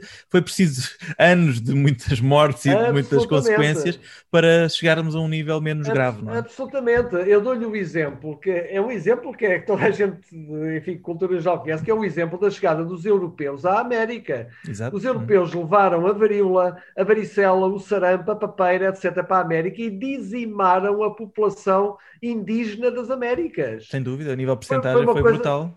Além da questão das guerras e das lutas, ah. é só essa parte matou mais gente qualquer guerra e qualquer luta é, na altura. É? Absolutamente. Não? Há estimativas de que os indígenas na América Central foram dizimados em 90%. Aqueles, os incas, os maias, os aztecas, toda aquela gente, foram dizimados. Quer dizer, o Cortés, quando lá chegou, praticamente encontrou-os todos a cair para o lado. Uh, e, no, os europeus, como já tinham essas doenças aqui há muito tempo, estavam todos imunizados, mas isto mostra o poder que estas doenças têm quando são introduzidas numa população que não tem proteção nenhuma. É curioso, é faz-nos lembrar quase a exploração espacial, que é se um meteorito, se alguma coisa vem do espaço e traz uh, algum, algum micro-organismo que nós não estamos habituados exato, pode ser muito complicado. E eh, esta, esta levar eh, na altura da, de, de, dessa altura dos anos do século XVI, levar essas doenças de um sítio que não as tinha, é um bocadinho como ir para outro planeta e levar as doenças para lá. É Exatamente. É há, há, só uma diferença em relação ao exemplo do meteorito. É que, repare, nós, nós humanidade, todos os anos somos infectados por agentes microbianos para os quais não temos proteção nenhuma. Uh, isto acontece muito no sudeste da Ásia, uh, aquelas, aquelas comunidades que vivem na, no Vietnã, no Camboja, no Laos, na, no sul da, da, da, China, na Índia, na vivem em, hum. em, em contacto muito próximo com animais, em alguns casos animais exóticos, cobras e todo o tipo de charada. É, é muito frequente haver uh, micro-organismos que saltam desses reservatórios em que eles estão, que são essas espécies, para os humanos. Uhum. Isto é frequente e existem sistemas de vigilância que acompanham essas infecções. O caso mais típico é o da gripe. Há muitos exemplos de gripe aviária, são, são, são vírus da gripe que causam doença no, no, nas galinhas e nos patos, que saltam para os humanos e às vezes causam doença grave. Agora, há uma diferença crucial. É que uh, se os humanos serem infectados por, por estes agentes que vêm de outros de, de, outros, de outros reservatórios, não é raro. O que é raro é aparecer um que depois adquire a capacidade para se transmitir entre humanos. Uhum. Isso é que faz toda a diferença. E, e felizmente isso é raro acontecer. Aconteceu entanto, com este coronavírus. Aconteceu com é? este de cada vez que acontece, são as campanhas de alarme em todo o lado, porque é, é uma pandemia que pode vir aí. E nós, este século, já tivemos o primeiro SARS, coronavírus, o primeiro SARS, que entretanto acabámos com ele, o MERS, que, que, de vez em quando ainda reaparece no Médio Oriente, porque o reservatório deles são os camelos, mas uhum. é também um coronavírus, causa doença bastante grave, tem uma mortalidade mais alta que este, e agora este SARS-2 só, no, só desde o início do século até agora. Claro. Uh, o que é que eles têm de especial? Têm capacidade de nos infectar, nós não estávamos protegidos contra eles e eles têm capacidade de transmitir de humano para humano. Faz toda a diferença. Faz toda a diferença. O, não queria terminar sem lhe perguntar isto que tem a ver, lá está, um bocadinho com esta questão da imunidade. Uh, nos Estados Unidos fala-se muito mesmo, Anthony Fauci, um dos especialistas ah, norte-americanos, fala muito agora mais recentemente de 80%, se calhar é melhor apontarmos para 80% uh, de, de, pessoas vacinadas, vá para, para ter um efeito maior a nível de população.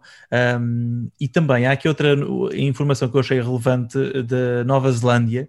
Uh, tem havido críticas de eles tiveram pouca infecção porque eles fecharam muito o país e agora há alguns casos graves, especialmente até pessoas novas uh, do vírus na Nova Zelândia o facto de Nova Zelândia não ter muitas pessoas infectadas, uh, não ter tido muitas pessoas infectadas, pode ser um problema para, para eles, depende da vacinação, não é? Aqui a vacinação é que o, problema da, o problema da Nova Zelândia não é tanto não terem muitas pessoas infectadas, porque mesmo aqui em Portugal, onde tivemos 900 mil pessoas infectadas, eventualmente mais, no mínimo, exato.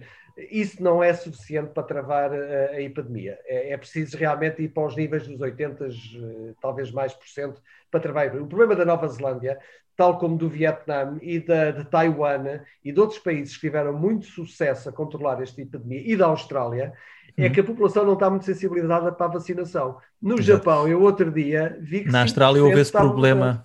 Na Austrália, esse é problema, eles, eles, não tiveram muita pressa, porque estavam a níveis baixos de vacinar a população, e de repente, com a, o Delta, que é mais transmissível, começaram a ter mais problemas, por esqueceram da vacinação a nível de prioridade. É? Esqueceram-se. Entre aspas. Uh, portanto, eles, Acharam eles... não tinham de apressar o processo, foi um, caso, foi um bocadinho mais. Sim, exatamente. E, e, a Austrália teve outro problema. A Austrália apostou numa vacina uh, australiana que falhou, não, os uhum. ensaios correram mal, eles desistiram e apostou na AstraZeneca. Uh, portanto, eles, ficaram, eles não fizeram encomendas em grande quantidade de vacinas RNA, portanto, atrasaram-se nisso tiveram uma falsa sensação de segurança devido ao controle, à capacidade de controle que eles tiveram da epidemia. Uh, o Japão, eu outro dia vi estatísticas de vacinação do Japão, aquilo é uma desgraça, quer dizer, aquilo, aquilo não chega a 10% e eles vão ter lá os Jogos Olímpicos. Por isso é que eles esta semana anunciaram que não vão ter público nos Jogos Olímpicos uh, e, portanto, tem a ver com isso provavelmente também.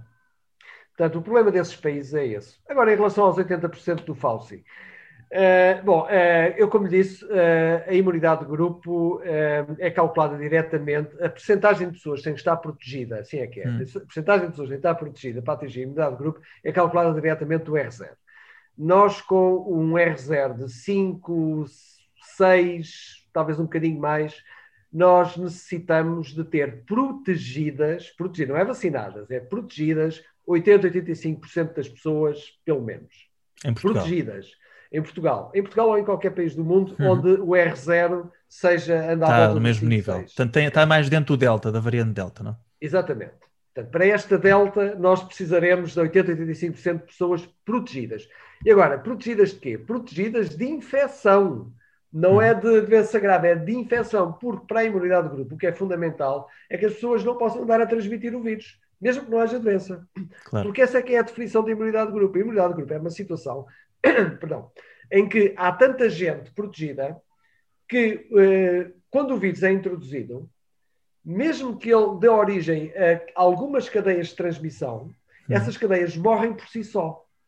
Porque as pessoas que estão infectadas têm muita dificuldade em encontrar indivíduos a quem infectar. Nos seus contactos do dia a dia, estão hum. rodeadas de pessoas que estão protegidas. E, portanto, mesmo que tenham, contactem com cinco pessoas diferentes por dia, hum. as, as, como elas estão protegidas, o vírus para ali. Portanto, Esses, essa é a esse 80, grupo. Mas esse 80 ou 85% não é necessariamente pessoas vacinadas, é isso? Já lá vou, já lá vou. Ah, okay, okay. Portanto, primeiro perceber o que é que é a imunidade de grupo. Temos que ter uma percentagem suficientemente alta para que quando o vírus é introduzido, mesmo que nós não fizéssemos controle nenhum, as, uh, ele, ele, podia dar origem a um pequenino surto de casos, hum. meia dúzia de casos, mas aquilo morria sozinho. Porque esses casos não conseguem propagar-se sozinhos porque não há pessoas suscetíveis para apanhar a doença. Para apanhar, exato. Para apanhar. Agora, como as vacinas não são 100% eficazes, nós temos que ter em atenção a, a eficácia das vacinas contra infecção. Contra a infecção, que é mais que é inferior, baixa. Exato. Exatamente. Portanto, estes 0,8 ou 0,85 têm que ser divididos pela eficácia das vacinas contra a infecção, por 0,8 ou por 0,9. Se fizer as contas, vai ver que isso vai lhe dar necessidade de vacinar 90 a 95% dos portugueses. Vacinar. Okay? Totalmente, não é vacinação completa, claro. A população toda. E manter esse nível de, de vacinação que é o que nós fazemos com o sarampo, com a papeira, com a tosse convulsa, com essas doenças todas. Exato. Vacinamos os bebés à nascença e mantemos todos os anos os novos bebés que chegam vacinados com, essa, com esse nível e, portanto, a população tem 95% de, de indivíduos protegidos. Okay? Uh, portanto, com este vírus, nós temos provavelmente que apontar para níveis de vacinação da ordem dos 90 ou mais por cento, por causa uhum. desta delta. Okay? Uh, isso fará com que nós tenhamos esperança de conseguir interromper a circulação do vírus completamente. E isso significa imunidade de grupo. Evidentemente que isso não exclui a possibilidade de termos um surto aqui, um surto ali, etc., de pessoas que vêm de fora e trazem o vírus, mas não há uma onda que se propaga sustentada de propagação do vírus. Portanto, os níveis exigíveis de vacinação são muito elevados para esta Delta. Claro. É, e é muito diferente necessitar, suponhamos, de 80% vacinados ou de 90% a 95%. Porque quando nós chegamos aos níveis mais altos de percentagem, é muito difícil encontrar as pessoas que faltam. As pessoas claro. que faltam ou não se querem vacinar, ou não são acessíveis, ou estão acamadas, ou não sei. Claro. Não, não, é, é, muito mais, é, é, mais fácil passar de 50 para 70 do que 70 para 80 e depois de 80 para 90. Os Estados Unidos já estão, a, já estão a sentir um bocadinho isso também, não é? um bocadinho a favor. É, é agora, é por isso que aí vai haver a, a, a, decisão. Nós vamos ter que tomar uma decisão estratégica em relação a isso. Ambiciona Portugal alcançar ou tentar alcançar a imunidade de grupo ou não? A resposta a esta pergunta vai ver que vai ser diferente de país para país. Porque os hum. países que sabem que não têm hipótese de chegar a níveis muito altos de vacinação devido à sua cultura, aos seus antecedentes, à sua Sendo que aí Portugal até parece estar em vantagem para essas pessoas que estão mais tá, propícias tá, para ser tá, vacinadas do que noutros países como os Estados Unidos, não é? Sem dúvida nenhuma. Os Estados Unidos, uh, eu, eu experimento ir ao site do CDC, ver o número de novas vacinas dadas por dia. Faz assim, sobe, sobe, sobe, sobe, desce, desce, desce. 10, desce. 10, Tá. 10. Chegou, eles chegaram a ter 3 milhões de vacinas dadas por dia. Neste momento estão abaixo de meio milhão. E é porque não Então- encontram as pessoas. A questão é mais essa. Eles têm E as nas pessoas não- todas. e as pessoas não querem. não se querem vacinar. Eles- eu- há uma poll da, da ABC News feita semana passada, eh, eh, isto não é por acaso, em que Hum. eles mostraram que entre os democratas, mais de 90% foi vacinado ou pretende ser vacinado. Hum. Nos republicanos não chega a 50%. Portanto, isto, isto Faz uma grande eles- diferença, claro. eles ligaram, eles infelizmente ligaram eh, a vacinação, tal como tinham feito com as máscaras, à política. Pois. E isso é um erro, é um erro colossal. Portanto, eh, países como, como, como os Estados Unidos ou outros países onde a adesão à vacinação não, enfim, é, é, é moderada, moderada Hum. alta, não vale a pena ambicionarem chegar aos 95% vacinados. Mais vale pensarem como é que vão gerir o vírus, eh, a vida com o vírus no dia a dia. E é perfeitamente possível, perfeitamente possível. Nós temos uma série de doenças infecciosas que estão entre nós, a gripe, por exemplo. Claro. O que é que nós fazemos? Vacinamos os mais frágeis, todos os anos, vacinamos aqueles que Hum. podem contrair doença grave e o vírus circula normalmente. A gente faz a nossa vida normal com a gripe. Embora Pois. haja pessoas que morram de gripe to- to- todos os anos. Claro, claro. Uh, na, uh, na verdade, fala-se muito nessa questão. É- Ela é legítima mesmo agora para este vírus. O problema é, é ainda ser recente, ainda não haver este lado tão de imunidade geral, não é? É preciso Claro, aumentá-la, mas- expandi-la Mas dentro do nós lá chegaremos, mas nós lá chegaremos, é por isso que eu estou otimista. Isto, uma questão de tempo bocadinho- também. Isto complicou-se devido à Delta, como é óbvio, mas é por isso que eu estou otimista que finalmente a vacinação quebrará a subida do número de casos. Eh, Até lá, preparemos para milhares de casos por dia, mas quebrará e quando quebrar já não volta atrás, quer dizer, depois é, é só uma questão de manter.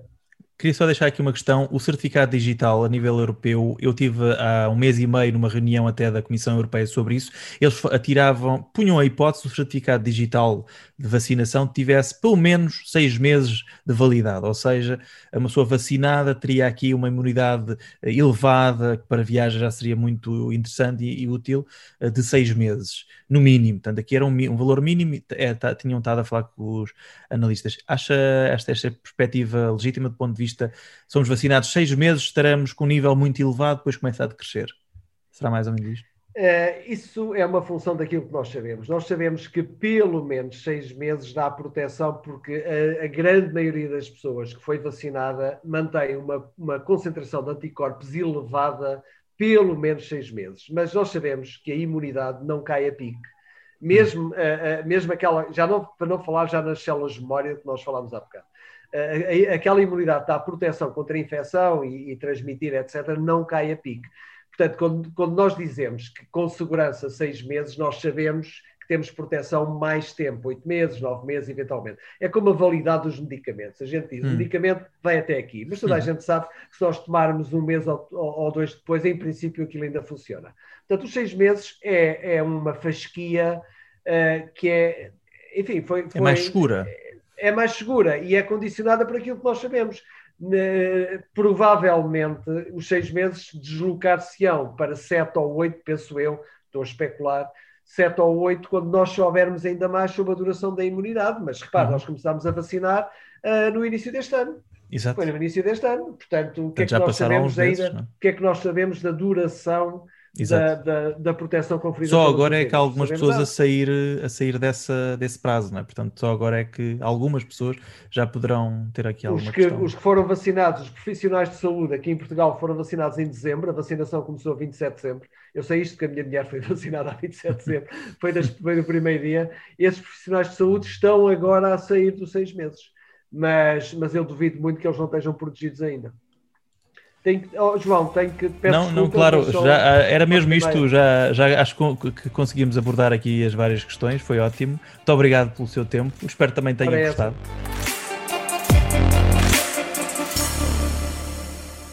E pronto, está feito. Este podcast foi criado por mim, João Tomé, e tem edição de som do Luís Stoffel. Se gostou do que ouviu, siga-nos nas principais plataformas de podcast. Até ao próximo episódio de Made in Tech, do Dinheiro Vivo.